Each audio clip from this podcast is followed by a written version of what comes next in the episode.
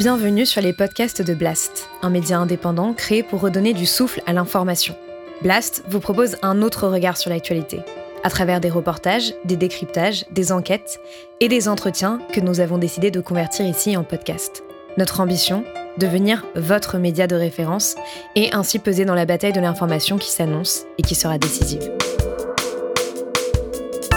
Les podcasts de Blast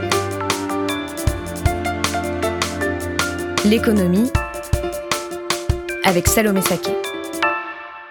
La dette publique de la France a bondi de 20 points en 2020 pour atteindre environ 115% du PIB. On estime la dette Covid, donc la partie de la dette publique qui a explosé pendant la pandémie, à 215 milliards d'euros. La question que tout le monde se pose est euh, que faire d'un tel fardeau? Faut-il cantonner la dette Covid, la rembourser, l'annuler. Pour répondre à ces interrogations, le gouvernement a commandé un rapport à l'ancien ministre de l'économie sous Jacques Chirac, Jean Arthuis, une sorte de feuille de route indiquant comment gérer les dépenses publiques dans les prochaines années pour rembourser la dette. Mi-mars, le rapport a été rendu public, c'est le rapport Arthuis, et s'il est un petit peu passé sous les radars, il est pourtant extrêmement important parce qu'il en dit long sur ce qui nous attend en 2021 et en 2022-2023 si Emmanuel Macron était euh, élu sur le futur des dépenses publiques. Pour l'économiste Nicolas Dufresne et pour Léni Benbara, le responsable de publication de l'Institut Rousseau, ce rapport laisse présager un retour extrêmement alarmant de l'austérité budgétaire. Léni Benbara, bonjour. Bonjour, merci pour l'invitation. Tu as publié une tribune dans l'Obs et tu démontes point par point ce rapport Arthuis qui, selon toi, fait la promotion de politiques d'austérité. Alors premièrement, pourquoi est-ce que ce serait une mauvaise chose selon toi de revenir à une politique d'austérité? Quelles en seraient les conséquences concrètes? Il y a de nombreux arguments qui euh, montrent que l'austérité est un grand danger pour notre économie. Euh, ils sont au titre de trois, on les connaît. Euh, premièrement, le risque, c'est de se retrouver avec de nouvelles fractures sociales. On a un pays sous tension, on a eu les gilets jaunes il y a quelques années. Le retour de l'austérité, ça veut dire une casse des services publics, de l'hôpital, de l'éducation de tout ce qui fait que le pays tient encore donc, euh, et que les inégalités n'explosent pas. Euh, on pourrait s'attendre aussi à une explosion de la pauvreté, du chômage. On connaît les effets récessifs de l'austérité et c'est un vrai danger de ce point de vue. La deuxième série d'arguments, c'est sur le front économique. On sait que l'austérité, ça ne marche pas pour rembourser la dette et ça, c'est extrêmement important. Premièrement, là où elle a été appliquée dans les pays d'Europe du Sud à la suite de la dernière crise, ça a été une catastrophe. Les ratios d'endettement par rapport au produit intérieur brut ont explosé en Grèce, en Italie, en Espagne, au Portugal on connaît ses effets. Ça ne marche pas. Deuxièmement, il n'y a pas besoin de pratiquer des politiques d'austérité. Aujourd'hui, les pays empruntent, en tout cas la France, à taux euh, négatif, en tout cas pour les taux réels, si on retire l'inflation. Donc ça, ça veut dire que les marchés nous payent pour qu'on s'endette. La charge des taux d'intérêt annuels qu'on paye est inférieure à ce qu'elle a pu être il y a 10 ans. Donc il n'y a pas besoin de mettre en place des politiques d'austérité, puisque la dette en l'état reste soutenable. Troisièmement, il y a une autre série d'arguments qui sont que euh, l'austérité pourrait conduire à casser la reprise. Ça, c'est très dangereux parce qu'on pourrait s'enfoncer dans une dynamique de déflation, donc euh, de baisse de l'activité économique qui pourrait être interminable, comme ça a pu être le cas dans des pays comme le Japon dans les années 90. Et enfin, il y a une dernière série d'arguments sur le front géopolitique. Les États-Unis, comme la Chine, ne font pas ces erreurs-là. Les États-Unis ont mis en place un plan de relance massif. Au global, l'injection budgétaire américaine devrait être de 7 000 milliards de dollars, ce qui est absolument considérable. Et les Chinois utilisent le levier du crédit et leur réseau de banques pour impulser la reprise de l'activité. Si on fait l'erreur au niveau européen de ne pas mettre en place ce type de politique publique, qu'est-ce qui va se passer? On va devenir une colonie numérique américaine parce que les Américains sont en train de prendre une avance absolument considérable sur le terrain numérique, et on va devenir une colonie logistique de la Chine, qui, par son projet de route de la soie, vise évidemment les infrastructures de transport, les ports, euh, les chemins de fer européens euh, pour sécuriser ces exportations. Donc le risque, il est là. Donc selon toi, l'austérité, c'est vraiment quelque chose d'extrêmement dangereux. C'est un avis que partage aujourd'hui une partie importante des économistes. Qu'est-ce qui te fait dire que ce rapport promeut réellement l'austérité, ou en tout cas laisse envisager un retour de l'austérité, puisque le mot austérité n'est pas mentionné. Le mot réduction des dépenses est mentionné, donc ça veut dire austérité. C'est très clair dans le rapport.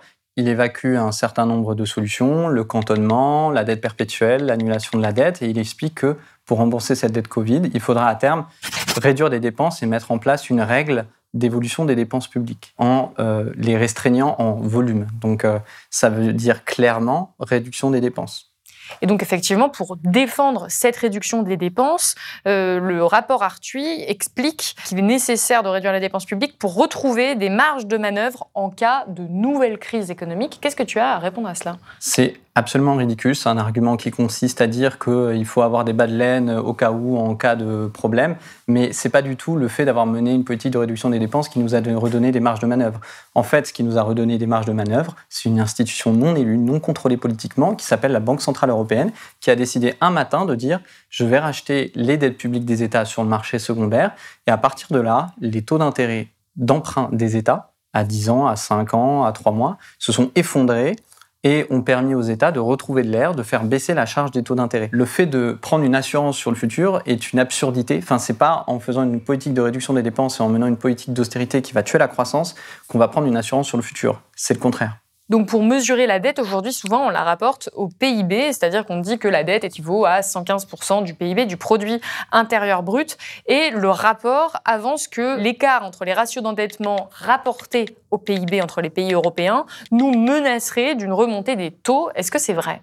Non, c'est absolument faux pour plusieurs raisons. D'abord parce que, en fait, euh, ce qui fait qu'aujourd'hui les taux d'intérêt ne divergent pas entre les pays européens, c'est la politique de la Banque centrale. C'est absolument pas la politique de réduction des dépenses, puisque par exemple des pays comme l'Italie qui ont une dette absolument mirobolante continuent à s'endetter dans la crise Covid et leur taux d'intérêt baisse. Pourquoi ils baissent? Pour une raison absolument simple et évidente. C'est que la Banque centrale s'est donné ce qu'on appelle de la flexibilité dans euh, ses politiques de rachat des dettes publiques, ce qu'elle n'avait pas avant. Elle était beaucoup plus contrainte. Aujourd'hui, la Banque Centrale Européenne peut racheter euh, plus de euh, dettes publiques italiennes ou françaises pendant un certain temps, s'il le faut, pour tuer la menace de remonter des taux d'intérêt. Et c'est grâce à cette politique-là qu'on ne se retrouve pas avec ce qu'on appelle l'eurodivergence, c'est-à-dire la divergence des taux d'intérêt entre les différents pays, entre ceux notamment du sud de l'Europe et ceux du nord de l'Europe, l'Allemagne, les Pays-Bas, etc. Ce qui a eu lieu il y a dix ans. Mais on voit bien qu'en fait, ce rapport réfléchit avec le prisme d'il y a dix ans, sans comprendre le nouvel environnement dans lequel on est. Il réfléchit avec, en regardant dans le rétroviseur, ce qui est complètement absurde parce que, à l'évidence, la Banque centrale européenne ne va pas pouvoir revenir sur cette politique. Donc, quoi qu'il arrive, en fait, tous les pays de l'Union européenne, ou en tout cas de la zone euro, vont pouvoir emprunter, ou en tout cas se faire racheter leurs dettes par la Banque centrale, toujours au même taux d'intérêt, c'est-à-dire actuellement qui est nul ou négatif. Alors ça dépend des pays, mais euh, ce qui est certain, c'est que euh, la Banque Centrale Européenne a racheté 80% de la dette Covid depuis le début de la crise.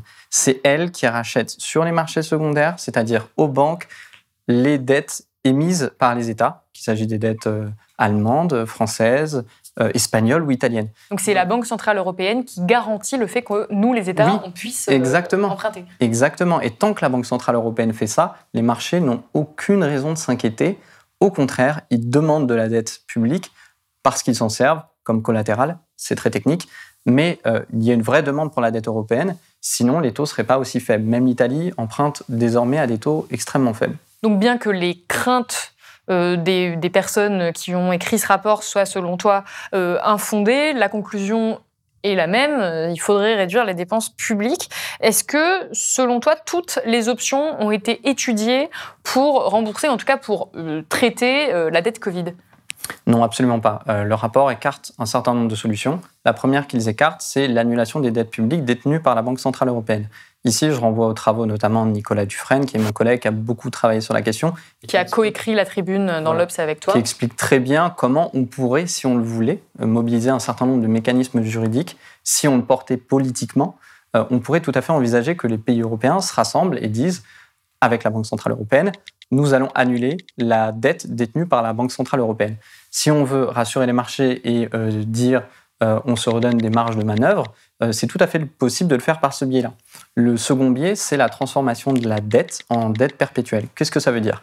Concrètement, aujourd'hui, l'État français emprunte en moyenne, euh, la dette dure en moyenne 7 ans. Un titre d'État vit en, moyenne, donc il y a différentes durées, différentes maturités. Et euh, on pourrait tout à fait considérer qu'on prend la dette qu'on a contractée et qu'on la transforme en dette perpétuelle, c'est-à-dire à 99 ans, racheté par la Banque Centrale Européenne, de facto, c'est quasiment une, annulation. C'est juste qu'on maintient cette dette dans les comptes de la Banque centrale si on a peur du mot annulation. Le rapport dit que cette option est dangereuse. alors que dans le même temps, il explique qu'il faut allonger les maturités, c'est-à-dire qu'il encourage le gouvernement à euh, transformer des dettes qu'on a à 5 ans, 6 ans, 7 ans en dettes à 20, 30, 40, 50 ans, ce qui est tout à fait possible. Donc, il se contredit. Il dit, d'une part, on peut allonger les maturités. En fait, de la dette perpétuelle, ça consiste à allonger les maturités jusqu'à 99 ans et à dire, bon, bah, la Banque centrale euh, européenne va racheter ces dettes qui ont des maturités de 99 ans, ce qui revient quasiment à une, annulation et à tuer le risque sur la dette publique. C'est possible et euh, ça devrait être une option sérieusement envisagée elle est notamment soutenue à la fois par des économistes d'institutions, mais aussi par des économistes de finances. C'est euh, absolument pas une option fantasque. On l'a déjà fait par le passé, ça existe. Donc on pourrait tout à fait le refaire euh, cette fois-ci parce que la situation est grave. Et alors qu'est-ce que ça dit politiquement pour toi, euh, les conclusions de ce rapport? Je pense que le problème, c'est qu'on donne à des technocrates qui euh, n'envisagent pas la question de la dette politiquement, parce qu'au fond, la dette, c'est un enjeu politique. Ce qui est derrière la dette, c'est quelle société on veut. C'est est-ce qu'on va faire une transition écologique de façon massive, euh, de façon rapide, ou est-ce qu'on va encore se serrer la ceinture pendant des décennies, prendre un retard absolument considérable et euh, finir euh, par se retrouver dans une situation complètement catastrophique, notamment par exemple si on avait une deuxième pandémie, si on a cassé l'hôpital public d'ici là, ça va pas être joli non plus et la dette pourrait exploser de nouveau. Donc c'est un cycle qui est interminable. Donc la question c'est quel projet de pays on veut? Est-ce qu'on veut un projet de pays où on investit massivement dans le futur ou est-ce qu'on regarde dans le rétroviseur et est-ce qu'on applique des solutions des années 90 Ce que propose Jean Arthuis, qui a été euh, ministre de l'économie et qui est un homme des années 90, c'est d'appliquer des recettes qui ne fonctionnent pas dans le monde de 2020. Donc, il est l'heure de faire une mise à jour euh, du logiciel sur la dette publique et d'assumer le fait que, effectivement, euh, on a des enjeux fondamentaux qui se présentent devant nous et qu'il euh, va falloir y répondre et qu'on ne peut pas y répondre si on applique des recettes sur la dette qui sont complètement dépassées. Écoute, merci beaucoup Lenny Benbara d'être venu sur le plateau de Blast aujourd'hui pour ce décryptage euh, du rapport Arthuis. Bah merci. Si vous avez aimé ce podcast, s'il vous a été utile, n'oubliez pas de nous mettre des étoiles ou de le partager autour de vous ou sur vos réseaux sociaux. Blast est un média indépendant, et si tous nos contenus sont en libre accès, c'est grâce au soutien financier de nos blasters et abonnés. Pour nous soutenir, faire un don unique ou mensuel, rendez-vous sur blast-info.fr slash soutenir. Blast, c'est aussi une web télé, disponible sur YouTube et Peertube, et présente sur tous les réseaux sociaux. Alors suivez-nous pour ne rien rater de nos contenus et abonnez-vous à notre chaîne YouTube.